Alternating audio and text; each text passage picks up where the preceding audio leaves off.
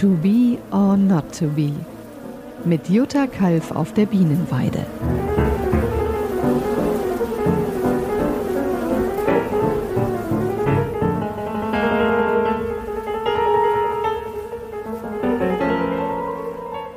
Hallo, ich bin Jutta Kalf. Ich bin Hobbyimkerin seit gut zehn Jahren, ähm, lebe mit 36 Bienenvölkern zusammen und freue mich, dass ihr heute dabei seid.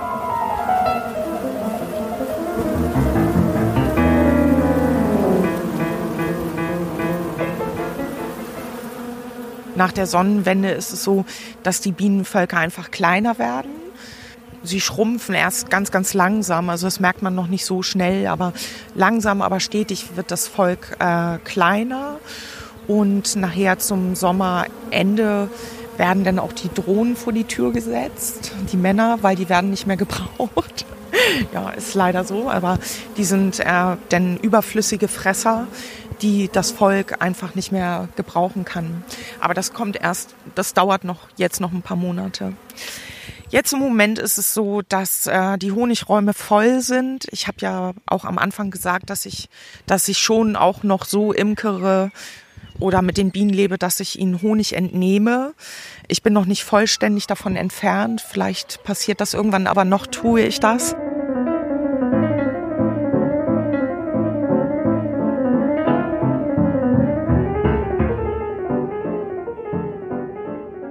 Nach der Ernte oder besser gesagt zeitgleich ähm, fahre ich dann mein Konzept gegen die Varroa-Milbe.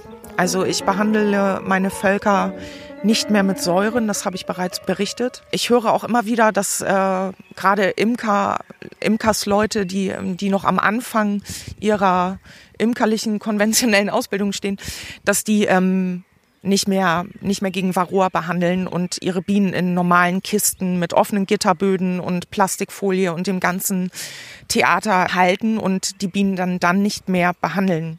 Das funktioniert so nicht. Davon muss ich auch ganz, ganz, ganz dringend und ganz deutlich abraten. Das funktioniert nicht so.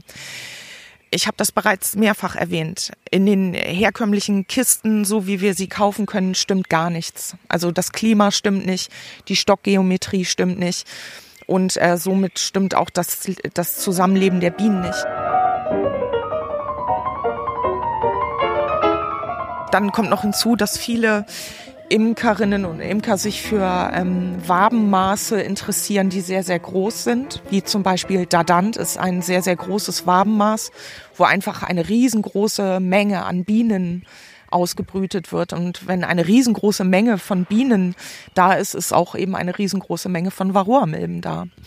Oder eben in zwei räumigen Brutzagen auf Zander oder ja, also viele Imkern auf dem Wabenmaß Zander. Und das eben in zwei Bruträumen ist auch eine riesengroße Menge von Bienen, wo eben einfach auch eine große Menge von Varroamilben sich entwickeln kann. Und ähm, wenn man diese Völker eben in dieser Kiste mit dieser riesengroßen Bienenmenge nicht behandelt, dann ist das auch eine Form von Quälerei, weil man sie damit einfach in den sicheren Tod schickt. Denn wenn die klimatischen Bedingungen nicht stimmen und wenn auch die, die Volksgröße nicht stimmt, dann ähm, haben die keine Chance, gegen die Varroa zurechtzukommen. Also nicht unter diesen Bedingungen. Darum möchte ich davon wirklich abraten. Macht das nicht. Das, das geht nicht gut.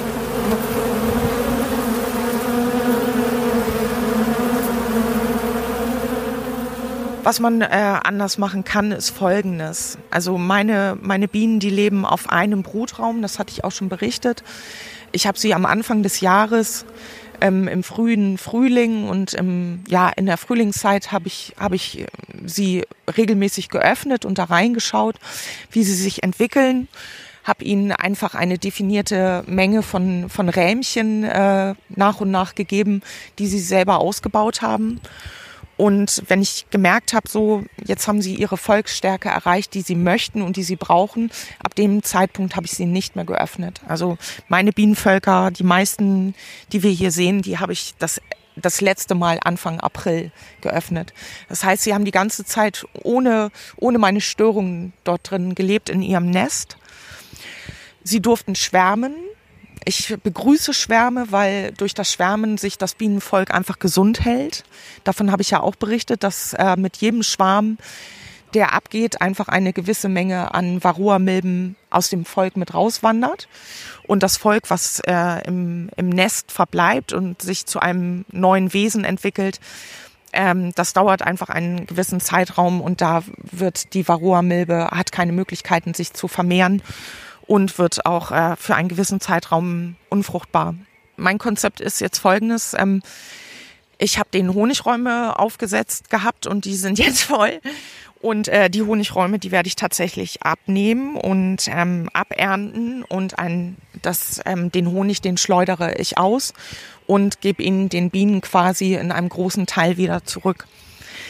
Zeitgleich ähm, fahre ich dann eben, wie gesagt, mein Konzept gegen die Varroa-Milbe und zwar mit der totalen Brutentnahme.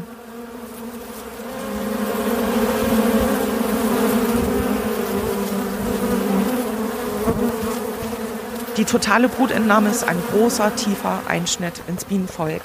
Ich nehme ihnen quasi alle Waben, die ihr Nest gebildet haben. Also die Waben, das ist nicht nur einfach ihre Haut, das ist nicht die Haut dieses Wesens Bienen, sondern es ist zeitgleich, es ist das Knochengerüst, es ist die Kommunikationsplattform, es ist der, der Austauschkörper, um Stockdüfte zu lenken. Brut aufzufangen, Futter aufzufangen, all das nehme ich ihnen jetzt weg, weil eben in diesen verdeckelten Brutzellen die ganzen Varroa-Milbenweibchen sitzen.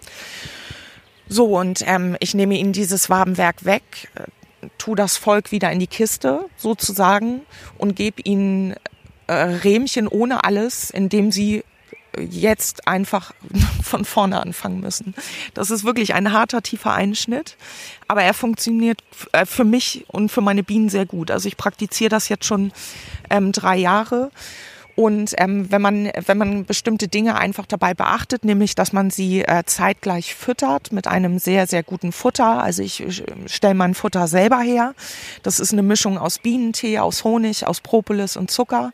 Wenn ich sie zeitgleich füttere und sie ihr eigenes Wabenwerk bauen, also ihr neues Nest bauen, dann äh, kommen die Bienen wirklich, die machen das gut. Also es funktioniert gut und es funktioniert zügig.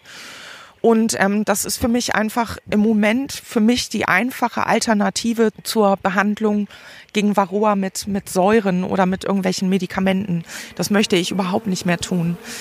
Und äh, der Weg der totalen Brutentnahme ist für mich da momentan noch die einzige Alternative.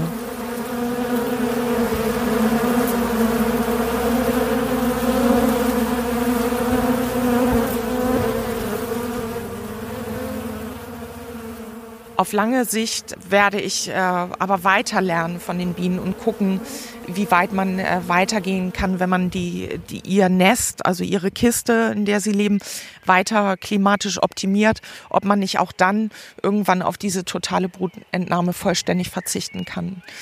Also es sei nochmal wirklich gesagt, ein Volk in einer Kiste nicht gegen Varroa zu behandeln, das funktioniert nicht und äh, ist eigentlich auch eine Form von Quälerei. Obwohl die Behandlung selber natürlich auch schlimm und quälerisch für die Bienen ist, besonders mit Säuren. Aber wir, wir schaffen einfach nicht den, denselben, dieselben klimatischen Bedingungen und dieselbe Geometrie wie in einer Baumhöhle. Das, das schaffen wir so mit der Kiste nicht. Insofern möchte ich einfach versuchen, so, ein, so einen Alternativweg zu gehen. Bienen in Baumhöhlen möchte ich in Zukunft auch haben. Das wünsche ich mir, dass hier in den umliegenden Wäldern sie Möglichkeiten finden.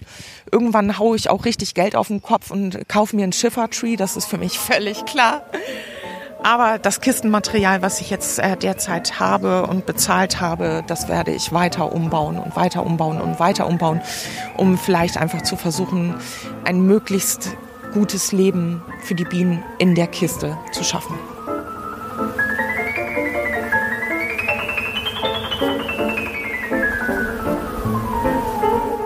Das war To Be or Not to Be, dein Podcast mit Jutta Kalf.